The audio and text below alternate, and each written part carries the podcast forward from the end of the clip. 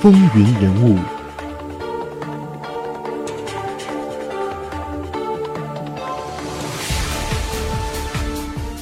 欢迎回到《风云人物》，我是华丽。之前我们讲了泰勒他的军旅生涯，接下来我们看一看他的政治生涯。在一八四八年的总统大选的时候呢，一向反对进行对墨西哥战争的辉格党就看中了泰勒这位战争英雄。那辉格党啊，在一八四零年的大选时呢，就因为推选了作战英雄哈里森而一举成功。泰勒呢，他是南方人，他拥有奴隶和棉花种植园，能够赢得南方的选票。那同时，他因为在对墨西哥的战争中是屡立战功，这样的成功呢，又能在北方以致是全国赢得选票。而且啊，当时人们并不知道他对当时国内有争论的重大问题的观点，有利于他的竞选。于是呢，就在一八四八年的六月七号，辉格党在费城召开的第三次全国代表大会上，就提名泰勒为总统候选人。民主党在五月二十二号在巴尔的摩召开第五次全国代表大会，提名密执安州的参议员刘易斯·卡斯为总统候选人。这一年，在北方也有一个新的党成立，一个第三党，名叫自由土壤党。这是在反奴隶制运动在北方不断扩大的结果。美墨战争结束以后呢，美国是获得了西南部大片的土地。民主辉格党党内反对把奴隶制扩展到这片新土地的四部分人士就组成了这个党。这四部分人士啊，他分别是辉格党的良心派，也就是新英格兰良心派，属于辉格党内的北方一派；还有就是民主党的自由土壤派，也就是民主党内的北方派，也叫做改革派。还有主张废除奴隶制度的自由党，以及纽约州民主党内一部分的不满分子。那么，他们因为1844年民主党大会上范布伦没有获得提名而对党不满。1848年的8月9号，自由土壤党在布法罗召开了代表大会，提名前总统马丁·范布伦为总统候选人。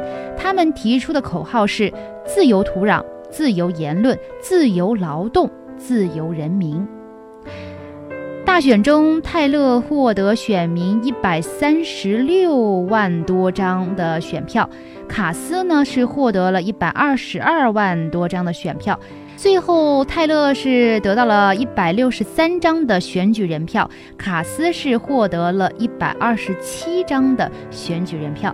泰勒就当选为美国的第十二任总统，他当时的副总统就是米勒德·菲尔莫尔。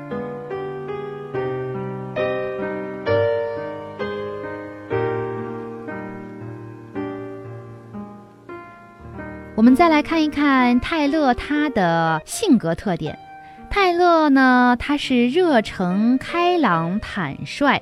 他呀，在陌生人面前呢，还有些害羞。不过啊，他很快就可以跟人亲近起来。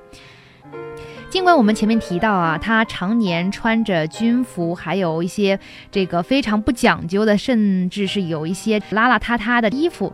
但他远不是很多人想象的那种乡巴佬。我们可以根据后来的传记作家霍尔曼·汉密尔顿的说法，他在书中是这样写的：说，啊，卡扎里泰勒是一个绅士，是一个天生的具有优雅、令女士们感兴趣的骑士风度的和蔼可亲、令人愉快的人。还说他是弗吉尼亚肯塔基传说的。洒脱大方的绅士风度。泰勒，我们前面也提到了，他虽然是将军，在军队当中，但是呢，和人和部下是一点儿也不摆架子，例行公事也不讲排场，那这些呀，他都是有口皆碑的。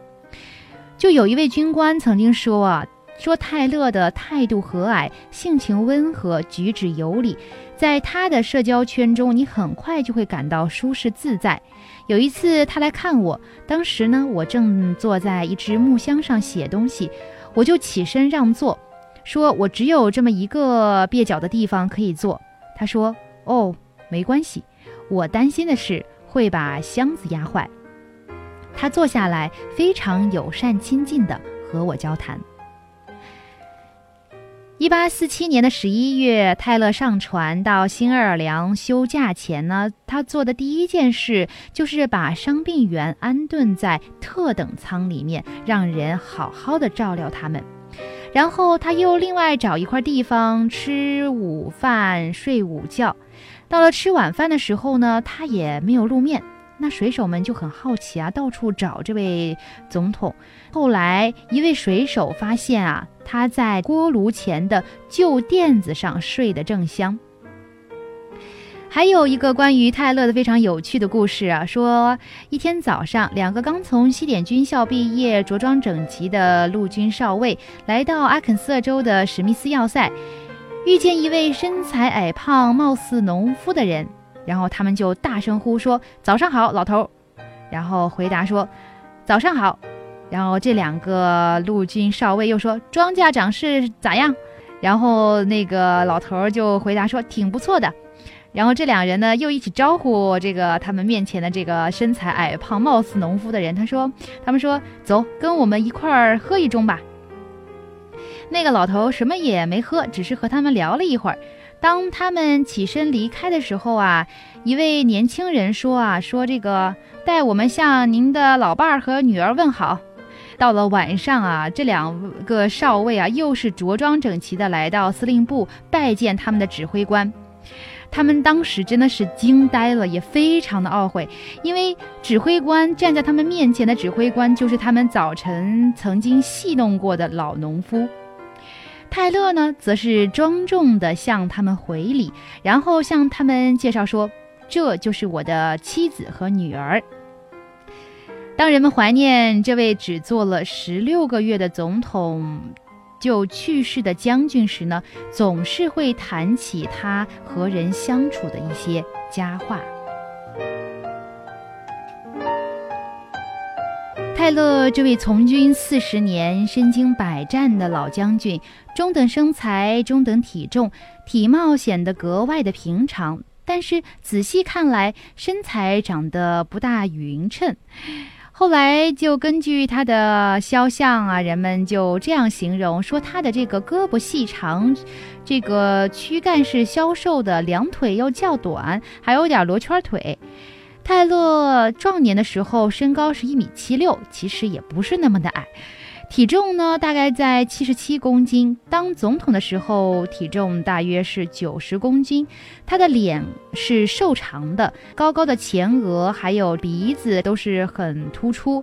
他的头发呢是棕色的，眼睛是淡褐色的。他眼睛啊远视，而且有些散开性的斜视症，总是要戴着放大镜，而且看人总是要斜着眼。其实真的很好奇啊，这样的人怎么在战场上威风八面，领导人去打胜一场又一场的战争？